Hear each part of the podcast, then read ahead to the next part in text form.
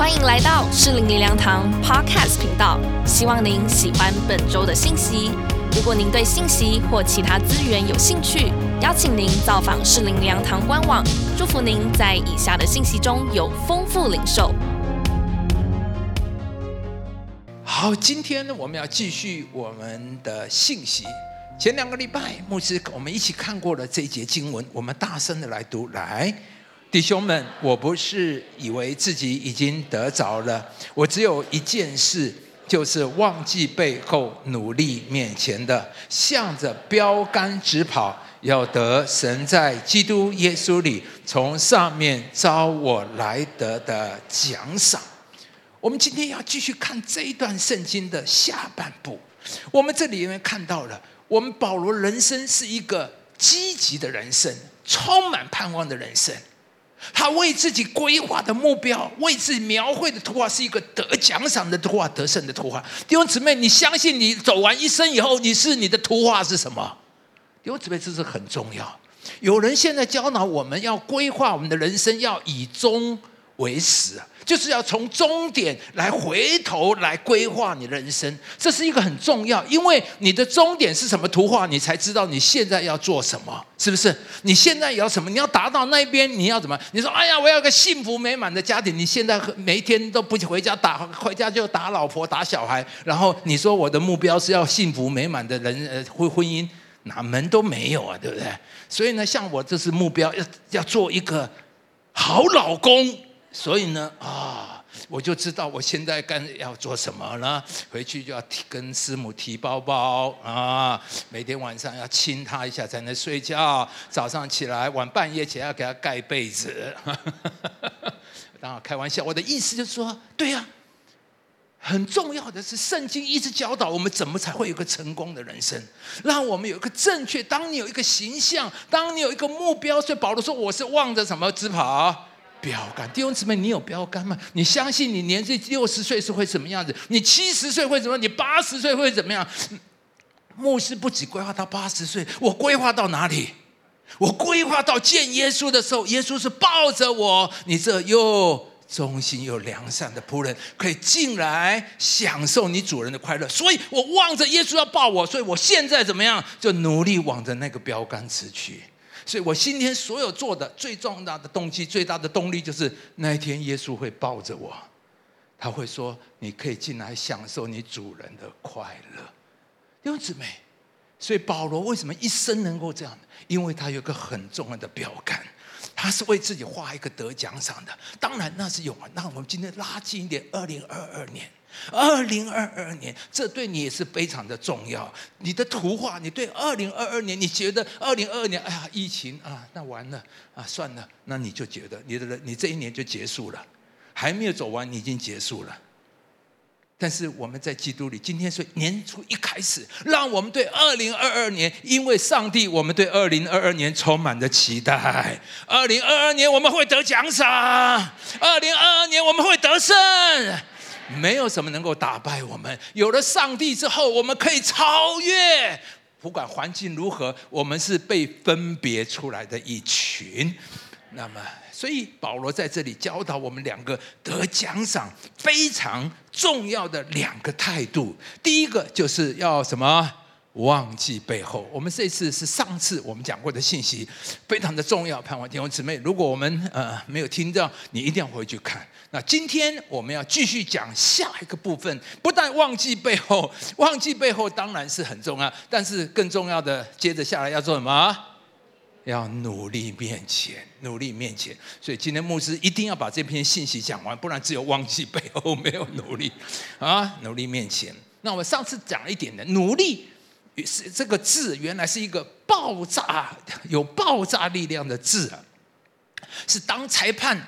在赛跑，枪声砰一声，所有的选手立刻突然突然爆发，所有的人都努力向前奔跑，而这个样子就是保罗所说的努力面前。那二零二二年，我们都要有一个心智，像赛跑选手一样的努力面前。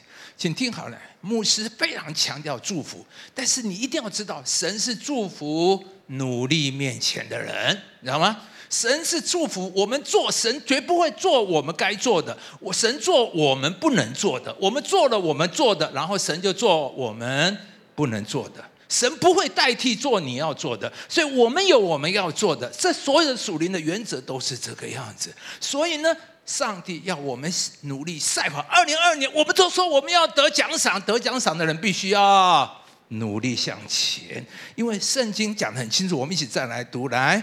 懒惰人羡慕却无所得，殷勤人必得丰裕，必得丰裕。殷勤努力是我们得着富裕的人生态度，而上帝奖赏殷勤努力的人。有一篇文章啊，呃，心灵蜜豆奶叫做“不断精进的心智”。那这篇是讲到我们台湾第一位米其林主厨江正成先生。他从小呢就决定要成为一名厨师啊，十三岁开始他便在各大饭店打工，二十岁就成为有史以来台湾最年轻的法国餐厅的主厨。那二十一岁的时候，他一句法文也不懂得江正成，因为两位法国主厨的推请邀请邀推荐邀请下，他二话不说就决定到了法国。那他在法国一年工作三百六十五天，每天工作十六到十八个小时。第一年甚至没有薪水，而在这间米其林三星餐厅里的每一个人都是千挑万选、精英中的精英呢。所以江正成呢，不但连洗菜都洗不过人家，更不用说还要用法文。跟主厨沟通了，所以在种种的压力挑战下，他还瘦了十六公斤。然而，经过五年的磨练后，江正成不但晋升为主厨啊，也带领一群年纪比他大、经验比他多的世界级的厨师一起来做法国菜。他还能说中文、日文、英文、法文等四国语言。江正成说：“啊，成功很难，不断成功更难。”他说：“这个是他在法国师傅身上学习到的心得。那他们是在南法的一个小镇长大的，十五岁开始做菜，二十三岁开这家餐厅。十年之后，他们成为南法最伟大的厨师。”米其林指南有史以来最年轻的三星三颗星法国餐厅主厨啊，这是欧洲全欧洲厨师的最高荣誉啊。然而，但是他们仍然是一天十六个小时待在厨房，做他们十年前在做的同一个动作，而正是。这样对专业的坚持，激励了江正成不断的精进自己的决心所以弟兄姊妹，专业是每一位工作者需要具备的基本能力。专业不只是要会，要熟练，还要比别人做的更好。故事中的江正成，为了精进自己。即使语言不通，他仍然选择只身前往法国接受磨练，一天工作十六个小时。这个便是真正专业人所具备的态度，也是保罗这里所说的努力向前的态度。一个人的心智啊，会改变他的人生。你的心智。会成为你人生最大的推动力。就我说过，当我出来传道的时候，我刚刚出来传道，我里面就有一个声音，有一个心智，我想要做一个有出息的传道人，做一个上帝喜悦合用的器皿。我就决定，我六点钟以前要起床。虽然之前呢，我都是睡到自然醒。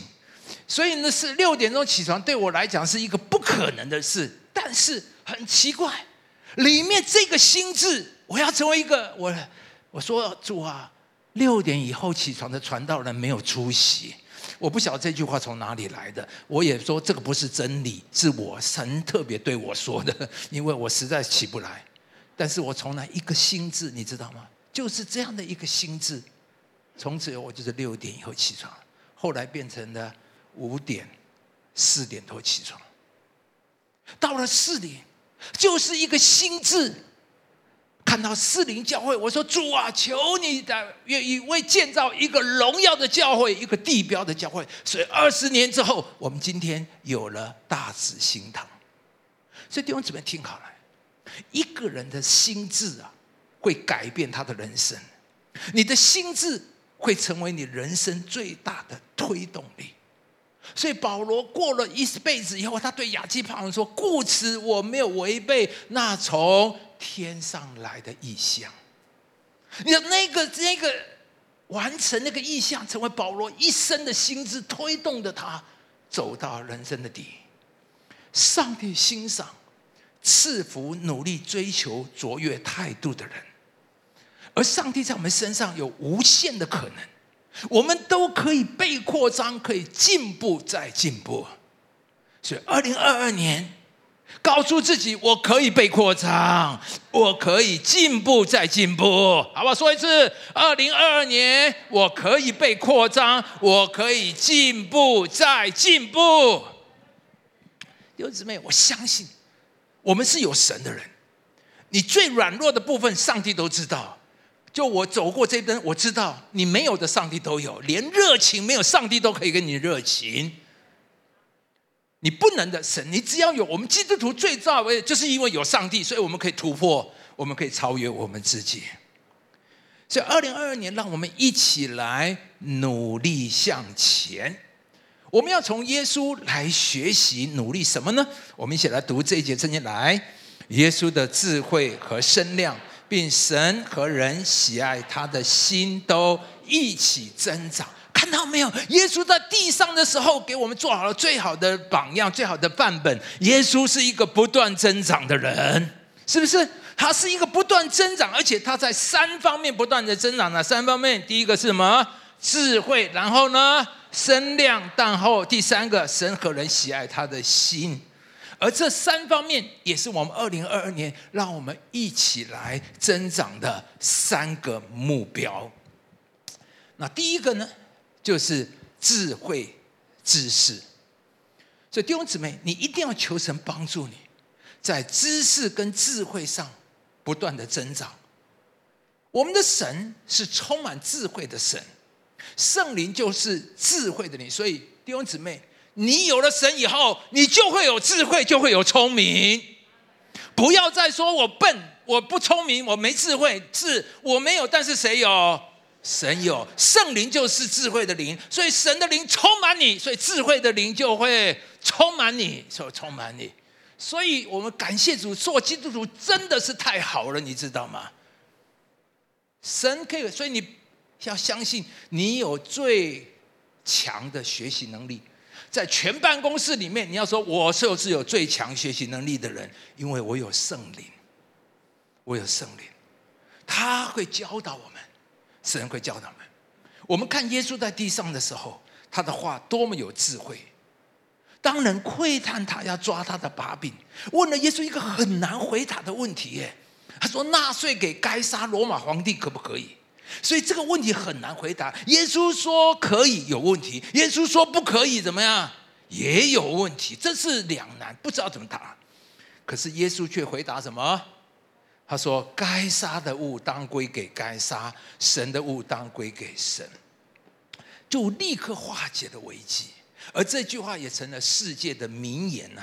连许多不信主的人都引用这句话。圣经里面我们说，但以理，但以理能在同才中脱颖而出，不是因为他很会祷告，他很属灵，当然是。但是他被皇帝看上，不是因为他很会。上帝说：“你给我来，我会背诗篇二十三篇。”没有一个老板有兴趣听你背诗篇二十三篇。你说我很会方言祷告，每一个天祷告一个小时很重要，但是老板不爱听。所以基督徒啊，我们不是把教会里面的这这才是这不是这样子的。但以理会被国王看上，这里说什么？王拷问他一切事，见他的什么智慧聪明，比通国术士和用法术的胜过十倍。所以你知道吗？但以理被国王选上，是因为他在文字学问、智慧、聪明胜过他的同伴十倍。所以弟兄怎么样？你要向神求啊！做神的儿女，我应该是脱颖而出。每一个基督徒，你二零二二年要给自己一个形象，你的人生要有一个形象。我一定会脱颖而出，你绝对不会是倒数最后的十个。基督徒，你要告诉自己，我在同行，我做这一行，我一定会在同行里面会前百分之十。我在办公室里面，我一定会在全办公室的前百分之十。你要这样的向神祷告，主啊，你绝对不会让我掉车尾。我是上帝的儿女，大义里有十倍的智慧，你一定要向神期待，神在文字学问、在工作经营上、在研发企业上赐你十倍的聪明智慧。这是一个讯息变化万千的时代，你今天不求进步，三五年就会被淘汰。耶稣是在智慧上不断增长的人，我们要做一个在智慧上不断增长的人。所以今年年初一开始，在你还没有走完前面，你要超前部署，你要祷告主啊，二零二二年我要做什么？好让我的工作专业上能够有进步有提升。他想，我今年我如果要进步，我要在哪一方面进步？我要如何能进步？我要做什么我会进步？有什么书是你要读的吗？有什么课你是要去上的吗？有什么证照是你需要去考的吗？有什么客户是你要去拜访的吗？有什么产品线是你要去开发的吗？但是我还要讲，以上讲的不是圣经所说的智慧的全部的意思。圣经里面还有一个更重要的智慧，就是敬畏耶和华的智慧。箴言说，敬畏耶和华就是智慧和知识的开端。有一些人只有工作学问的智慧。但是他的人生却是失败的。有一个研究单位追踪七大富翁啊，若干年之后，发现其中有五个人在监狱，两个人贫困潦倒。他们曾经是最大的富翁，但他们只有工作赚钱的智慧，却没有生命的智慧。有一个五年前得到乐透大奖的得主，发现五年之后，他仍然回去领救济金的日子。他有发财的机会，但却没有富有的生命和智慧。扫罗跟大卫都同样做王，可是扫罗轻忽神的话，不在意属灵的事；而大卫有两次机会杀杀扫罗，但是他说：“我在耶和华面前万不敢伸手害耶和华的受膏者。”大卫敬畏耶和华，所以。扫罗与大卫有完全不同的结局。波提法的妻子引诱约瑟，约瑟对他说：“我怎能做这大恶得罪神呢？”约瑟敬畏耶和华，虽然暂时受苦，但终究成了埃及的宰相。所以弟兄姊妹，我们不但要求工作、经营、理财的智慧。今年二零二二年，讲到十倍智慧。其中一个智慧，我顺便提，你要求主给你有理财的智慧。我知道现在是我们台湾很好的一个时期，但是不是所有的人都赚钱，也不是所有人都合适去做所谓的理财投资。每一次我看到新闻都心动，连牧师都心动，零零五零又赚了多少了？我也很想啊。对不对？但是我说，你要向神求给你理财的智慧，不是每有些人赚钱，有些人同样可是会赔死。所以，我们基督徒你要有智慧。像我，上帝多年就告诉了我，不可买股票。上帝说我是传道人，我的富足从神而来。上帝要我的是，不是用这些，因为我知道我买了零零五零以后，每天看新闻就聚会去看什么，会看零零五零。今天涨了就好喜乐，明天跌了以后读圣经也不喜乐了，这可以当牧师吗？嗯，好了，所以弟兄姊妹，你需要有智，要求神不但有工作、经营、理财的智慧，你更要求神有属灵的智慧，敬畏耶和华的智慧，如此你才会有真正成功得胜的人生。好了，这是第一个，我们讲的智慧非常的重要。你一开始你要好好的想每年。那第二个很重要的，也就是身量健康，身量健康。我近距离的看过周牧师，他四十多年来的服饰都非常的稳定，细水长流。在我的印象里面，我几乎没有看过他很疲倦、很累的样子的印象。八十岁的灵性越来越好，越来越有启示。而周牧师侍奉越来越精彩，越来越宽阔。他计划想的不是游山玩水、含饴弄孙，而是台湾的复兴、神国更大的拓展。而他之所以能够如此，他已经八十岁了。有一个很重要原因，从四十年来，他的身体都是强壮如牛啊，真的。他现在打网球打两个钟头一点都不累哈，在场上跑两个钟头他不累，他真的是在够厉害的呢。所以弟兄姊妹，身体不好，心智、意向、动力都会下降。摩西啊，摩西死的时候一百二十岁，他说什么？眼目没有昏花，精神什么没有衰败？感谢赞美主。所以弟兄姊妹，不要说我八十岁就发苍苍，什么呃，视茫茫，齿 牙齿摇动，那是没有神。有神，你今天听了牧师讲到以后，就要朝向摩西的目标而前进。摩西难怪他是一都还可以率领以色列人。加勒，我们多么敬仰他！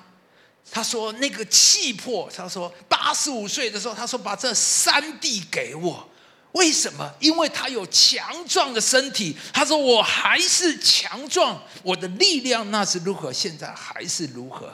那弟兄姊妹，你强壮吗？所以很清楚的看见，身体健康对我们的事业、人生、侍奉、神国的建造都很重要。所以圣经说什么？他愿意我们身体健壮。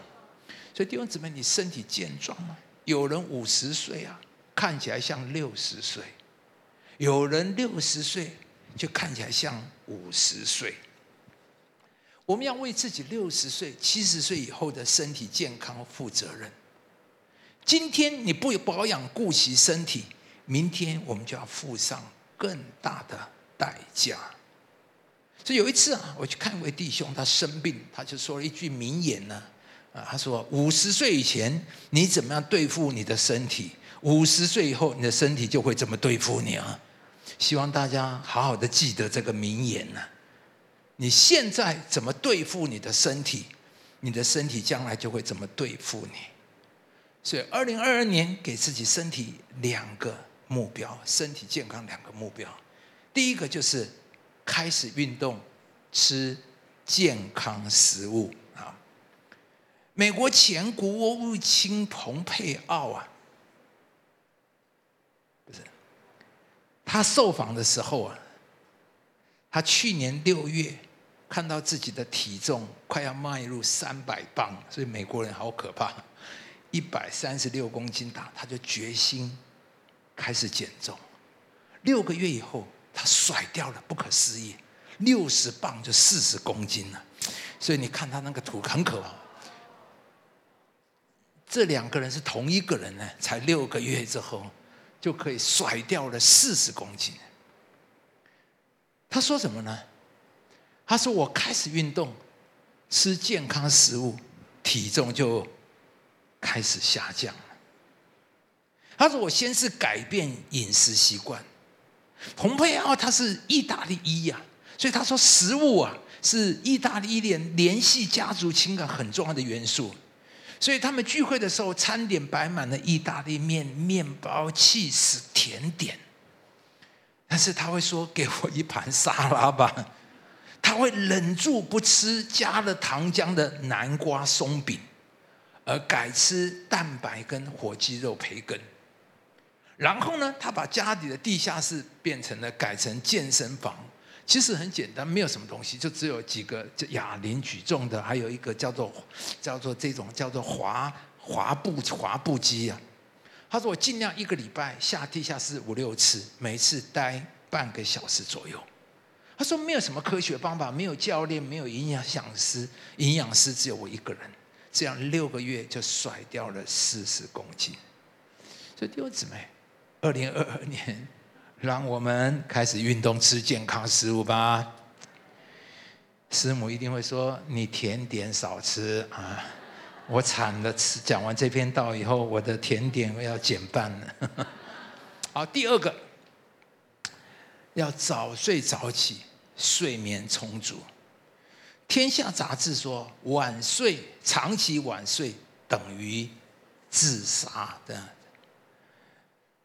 呃，他是九点钟睡觉不会老，十点睡觉保护脑，二十三点睡觉会掉头发，二十四点才睡呢寿命少，晚上一点睡是吃毒药，两点睡呢就是想挨刀就要开开刀啊，呃，这开呃这是开刀了。学界早就证实了睡眠跟免疫功能之间密切的关联呢。当我们熬夜到凌晨三点，我们血液中的杀手细胞就少了百分之三十，仅存的白血球活动也变差。长期睡眠不足还会使人越来越笨，变得迟钝，记忆力衰退，判断力变差，和人互动变得冷漠，以及对事物的好奇跟动机大幅减弱。近年来还发现，长期睡眠不足跟肥胖、糖尿病、高血压、心血管等这些慢性疾病之间有很高度的关联呢。所以有一张图啊，看到睡眠不足呢，会提高患病的机会，糖尿病、中风等等这些，会身心疲倦、大脑功能影响，特别这个阿莫海斯症呢，也是在其中啊。然后情绪也会有很受到很大的影响。你知道为什么呢？因为这个，请听进入，这个是很重要。大脑睡眠是大脑用来清除废物的方法。你要知道，我们细胞在运作啊，我们都会产生废物啊，而人体的淋巴系统就是来排除这些废物的。淋巴系统遍布全身，它会带走细胞之间的蛋白质，还有其他的废物，排到血液里面，借此排清除呃呃这个废物。可是一个问题来，大脑没有淋巴管，大脑里面没有淋巴管，而大脑每一天制造了非常大量的废物，必须有效的清除了。那么大脑要怎么样解决这个问题呢？我看这是一个神非常奥妙的创造。我第一次在 TED 看到这一幕，我实在太惊讶了。上帝实在太聪明，太有智慧了。科学家发现，大脑神经元跟血管之间充满了干净透明的液体，叫做脑脊液呀。废物就会从大脑排到脑脊液，然后随着脑脊液排入血液的里面。但请听好了，重要的是这样：这个大脑清除废物的过程呢，只有在睡觉的时候才会发生呢。请注意，这个重问题重点就在这里了。只有睡觉的时候，才会开始有这个过程。所以，只有睡觉时，大脑才能够排毒、排除废物。所以，睡眠不足啊，你会大脑没有办法好好清除那些毒素，当然，你的脑子就会越来越迟钝，你就会堆积很多，包括阿兹海默所谓的这个怎么呃蛋白、贝塔蛋白的这些累积，都是这些存在的。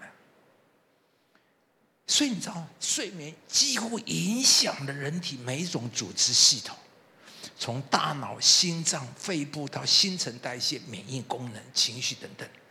所以弟兄姊妹，早睡早起益处多，身体灵性都好；晚睡晚起坏处多，身体灵性都不好。所以，但是现在的人大问题就是越来越晚睡，越来越舍不得睡。看手机或看怎么干嘛的，所以好不好？二零二二年，告诉自己，我在身体健康上面做这两样：开始运动，吃健康的食物，早睡早起，睡眠充足。感谢您收听主日信息，我们每周都会更新信息主题，也邀请您一起参加实体或线上的聚会。聚会的时间、地点，请上适龄灵粮堂官网查询。适龄灵粮堂祝您平安喜乐。